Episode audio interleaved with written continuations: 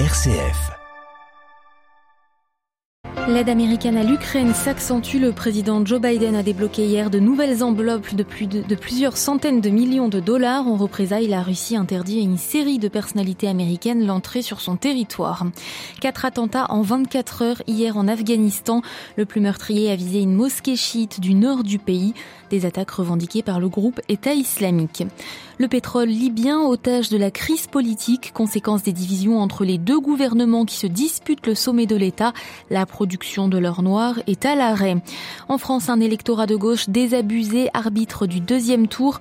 Nous verrons dans notre dossier quels sont les enjeux, les enjeux de la mobilisation en vue de ce second tour de la présidentielle ce dimanche. Ce sera avec la philosophe Nathalie Sartoul-Lajusse de la revue Jésuite Études. Radio Vatican, le journal Delphine Allaire. Bonjour. Les États-Unis accroissent leur aide économique et militaire en direction de l'Ukraine. Joe Biden, le président américain, l'a confirmé hier. Comme le mois dernier, une aide d'un demi-milliard de dollars a été débloquée visant à assurer le fonctionnement du gouvernement ukrainien. 800 millions de dollars dans le même temps seront destinés à soutenir l'effort de guerre de Kiev alors que le conflit se déplace à l'Est. Selon le président ukrainien Zelensky, son pays aurait besoin de 7 milliards de dollars par mois pour compenser les pertes économiques. Le point à New York, Loïc Loury.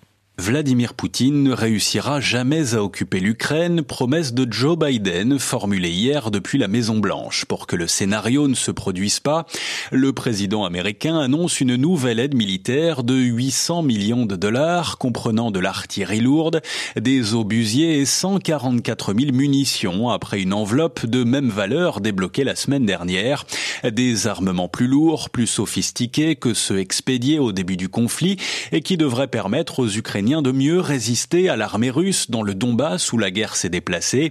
Les États-Unis qui ont aussi récemment coordonné l'envoi de pièces détachées visant à remettre sur pied l'aviation ukrainienne s'engagent encore un peu plus auprès de leurs alliés. Dans le même temps, le Trésor américain lui accroît son aide économique 500 millions de dollars comme le mois dernier, destiné à assurer le fonctionnement du gouvernement de Kiev, de verser les salaires et les retraites. Le FMI en effet estime que le PIB ukrainien cette année devrait se contracter de plus d'un tiers. New York, Loïc Lauré, Radio Vatican. Réaction aux sanctions prises à son encontre, la Russie euh, sanctionne 29 Américains, dont Mark Zuckerberg, le patron de Facebook, et Kamala Harris, la vice-présidente, désormais tous deux interdits d'entrer sur son territoire pour une durée indéterminée. 61 personnalités canadiennes, responsables gouvernementaux ou militaires, sont aussi visées par cette mesure. Sur le terrain, la cité stratégique de Mariupol continue de résister à l'offensive russe. C'est du moins ce qu'assure Kiev. Volodymyr Zelensky ne s'est pas déclaré vaincu assurant que la bataille était toujours en cours. Et en ce vendredi saint pour les églises orientales et orthodoxes qui célèbrent la résurrection ce dimanche, le patriarche écuménique de Constantinople Bartholomé a fait paraître son message de Pâques. Il indique partager la douleur avec le fidèle et vaillant peuple ukrainien qui porte, dit-il, une lourde croix. Il est inconcevable de rester silencieux face à une telle dégradation de la dignité humaine, a rappelé Bartholomé. De son côté, le métropolite Onufre, primat de l'église orthodoxe orthodoxe ukrainienne dépendant du patriarcat de Moscou exhorte aussi à un cessez-le-feu et à une trêve pascale. Une également de l'actualité ce vendredi, l'esplanade des mosquées de Jérusalem dans un nouveau cycle de violence. Policiers israéliens et manifestants palestiniens se sont affrontés dès l'aube ce matin en ce troisième vendredi du Ramadan, coïncident avec la fin des célébrations de Pessa, la Pâque juive. Le croissant rouge palestinien fait état d'au moins 27 blessés.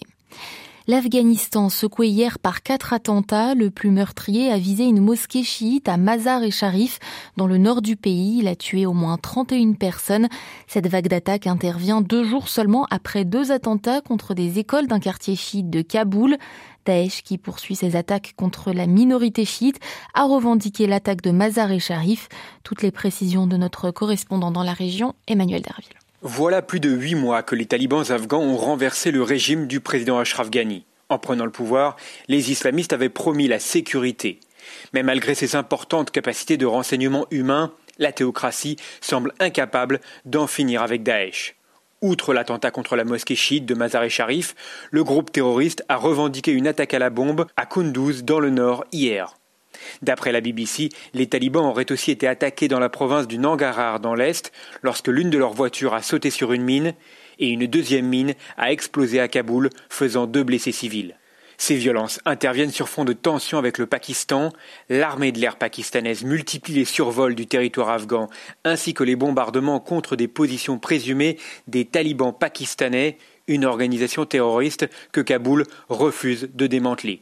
L'Afghanistan reste plus que jamais le sanctuaire de nombreux groupes djihadistes face auxquels le régime islamiste est impuissant ou complice. New Delhi, Emmanuel Derville pour Radio Vatican. Et alors que se conclut aujourd'hui la visite du Premier ministre britannique en Inde, le chef du gouvernement indien Narendra Modi est attendu dimanche au Cachemire indien. Ce sera le premier déplacement public dans ce territoire depuis la révocation de son autonomie partielle et le blocage sécuritaire instauré en 2019. Après le chaos et la tyrannie, une nouvelle ère commence aujourd'hui. Ce sont les propos tenus hier à Sebha, dans l'est de la Libye, par le Premier ministre désigné par le Parlement. C'était lors de la première réunion de son gouvernement depuis sa formation début mars. Fatih Bachagan n'est pourtant pas parvenu à évincer l'exécutif dirigé par Abdelhamid Beba et installé à Tripoli. Si la confrontation est pour le moment verbale, la situation pourrait se dégrader avec comme enjeu le pétrole. Xavier Sartre. Des puits de pétrole fermés, la moitié de la production quotidienne de pétrole amputée, le maréchal Haftar, principal soutien du gouvernement de Farid Bachara, a pris les choses en main dans une Libye qui semble être revenue à la case départ. Deux gouvernements qui se disputent la légitimité politique et les ressources du pétrole qui fournit l'essentiel des revenus du pays. À Tripoli, Abdelhamid Beba le répète, il ne laissera sa place qu'à un gouvernement élu comme il s'était engagé à le faire quand il a été élu avec, comme objectif numéro un, d'organiser des élections présidentielle et législative. Mais le report de ces scrutins a convaincu une majorité de parlementaires de confier le pouvoir à Fatih Bachara qui se refuse pour l'instant à utiliser la force pour entrer à Tripoli, la capitale. Il entend, pour parvenir à ses fins, étouffer économiquement son rival. Le transfert par la Compagnie nationale de pétrole de 8 milliards de dollars de revenus à Tripoli en échange de financement pour continuer son travail passe donc mal, d'où la fermeture de puits et un bras de fer qui se tend de plus en plus et qui inquiète la communauté internationale. Un nouveau conflit en Libye avec des répercussions sur la production de pétrole n'est pas pour rassurer dans un contexte de hausse des prix alimentés par la guerre en Ukraine. Xavier Sartre. Soupçonné de trafic de drogue, il est extradé aux États-Unis. L'ancien président du Honduras, Juan Orlando Hernandez, va être jugé par un tribunal de New York pour sa participation à un gigantesque trafic de 500 tonnes de cocaïne entre 2004 et 2022. Il encourt la perpétuité. L'ex-chef de l'État avait cédé le pouvoir en janvier à la nouvelle présidente hondurienne de gauche, Xiomara Castro. Corruption dans l'électricité en Irak, la condamnation à ce sujet d'un ex-ministre à une amende, à provoque un tollé dans le pays. Un an de prison et seulement 645 euros d'amende pour un contrat à pourtant plusieurs centaines de millions d'euros entaché d'irrégularité pour cet ancien ministre de l'électricité irakien. Alors dès l'annonce de la condamnation, des Irakiens outrés ont donc exprimé leur colère sur les réseaux sociaux fustigeant des peines jugées dérisoires. Bagdad Anne-Sophie Lemouf. L'ancien ministre de l'électricité irakien, Loay Al-Khattab, qui en 2019 déclarait L'électricité est une question de sécurité nationale, se retrouve au cœur d'un scandale financier. Il vient d'être condamné à un an de prison avec sursis et une modeste amende de 645 euros pour un contrat d'environ 750 millions d'euros. Un contrat entaché, je cite, d'irrégularité intentionnelle selon la Commission pour la transparence, l'organe gouvernemental anticorruption. Des violations dont le but était de bénéficier à des particuliers au détriment de l'État.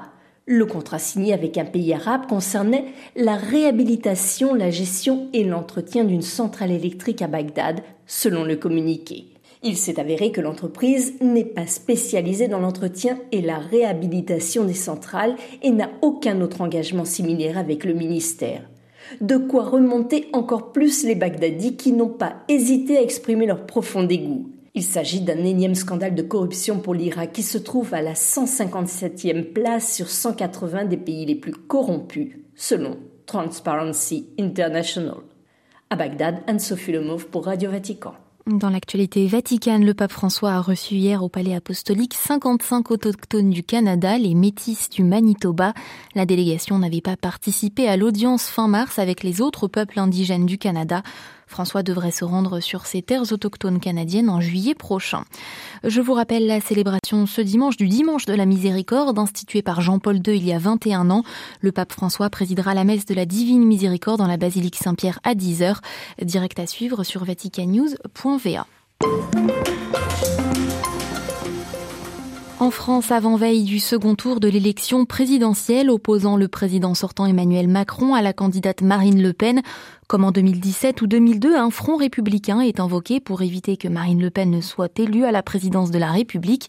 Cette année cependant, ce front républicain semble vaciller, les valeurs de la gauche ne semblant plus être un moteur de mobilisation, à tel point que des électeurs de gauche pourraient choisir dimanche de voter Marine Le Pen, de s'abstenir ou bien encore de voter blanc. Nathalie Sartoulajus, philosophe et rédactrice en chef adjointe de la revue Jésuite Études, revient ce matin sur cet effondrement de la mobilisation de la gauche française. L'enjeu, c'est peut-être moins aujourd'hui l'opposition entre un front républicain et puis un parti d'extrême droite. C'est peut-être aussi un vote de classe entre les gagnants de la mondialisation, hein, les pro-Macron, les élites, si vous voulez, et puis euh, de notre côté, un bloc populaire où le Front National s'est vraiment euh, bien installé. Si vous voulez, si euh, Macron rassemble un peu moins aujourd'hui à gauche, hein, euh, c'est peut-être essentiellement aussi parce qu'il a euh, un bilan politique, ce qu'il n'avait pas encore en 2017. En 2017, Macron n'avait pas de bilan et pouvait séduire toute une partie de la gauche parce qu'il représentait en fait le renouveau, l'espérance d'une transformation, notamment pour les écologistes. Mhm.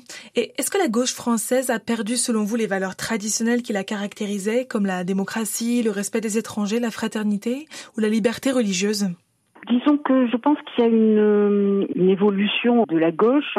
Il y a en tout cas une partie des électeurs de gauche qui considèrent que Macron les a trahis que sa théorie du ruissellement n'a pas fonctionné, que les inégalités se sont creusées, que la pauvreté s'accroît et que la France est plus divisée, plus fragmentée, comme on l'a vu notamment avec les mouvements des, Gilets jaunes. Donc le problème, c'est que Macron a fait beaucoup de concessions à droite. Hein. Il y a des électeurs de gauche qui sont scandalisés par la situation des migrants de Calais, et puis qui s'inquiètent de l'augmentation de la pauvreté, du fait que la transition écologique ne va pas aussi vite qu'ils l'espèrent.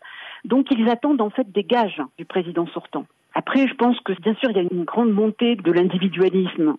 Mais pas seulement. On voit bien qu'il y a une transformation vraiment du paysage électoral avec une fragmentation du corps social et une difficulté à fédérer, quoi, avec euh, une défiance même de la bourgeoisie intellectuelle de gauche vis-à-vis des classes populaires. On peut dire que la percée de Jean-Luc Mélenchon est en train d'essayer de reconquérir une partie de la classe populaire de gauche. Et est-ce que vous diriez que la perte de mobilisation de l'électorat de gauche est le signe d'une déstructuration plus globale de la société française? Ce que je pense, c'est qu'il y a une montée en puissance de l'individualisme et une dislocation d'une matrice culturelle commune. Cette matrice culturelle commune, elle était d'ailleurs longtemps assurée euh, par le christianisme. Hein, euh, et je pense qu'aussi la sécularisation de la société, la chute de la pratique religieuse participent aussi de cette euh, fragmentation de la société. Et d'une certaine manière, on peut dire que l'appétence pour l'individualisation, la distinction, la performance, toute la France des startups, c'est cette France-là que représente Macron. Et est-ce que cette dislocation n'a-t-elle pas signé la fin du clivage droite-gauche traditionnel au profit d'un nouveau clivage qui s'appuierait sur d'autres valeurs que nous ne voyons peut-être pas encore clairement aujourd'hui? C'est vrai que nous sommes dans une période de grande transition on a le sentiment en fait euh, qu'il y a un ancien monde hein, euh, avec euh, des clivages à gauche-droite notamment qui étaient assez clairs, hein, même entre les laïcs, les athées et puis les catholiques de l'autre. il y a tout cet ancien monde-là qui disparaît. Il y a un nouvel ordre qui apparaît dont les lignes ne sont pas encore très claires. Et en fait, je pense qu'il va falloir quelques années encore pour qu'il s'impose. Il va entraîner toutes sortes de résistances, mais moi j'espère beaucoup au processus de renouvellement générationnel. Je pense qu'il y a les nouvelles générations qui sont porteuses d'une espérance, et notamment d'une espérance euh, dans la transition écologique. Et euh, voilà, donc j'espère beaucoup dans ce renouvellement générationnel. Interrogée par Claire Riobé, la philosophe Nathalie Sartoulajus, rédactrice en chef adjointe de la revue Études, était ce matin l'invitée de Radio Vatican.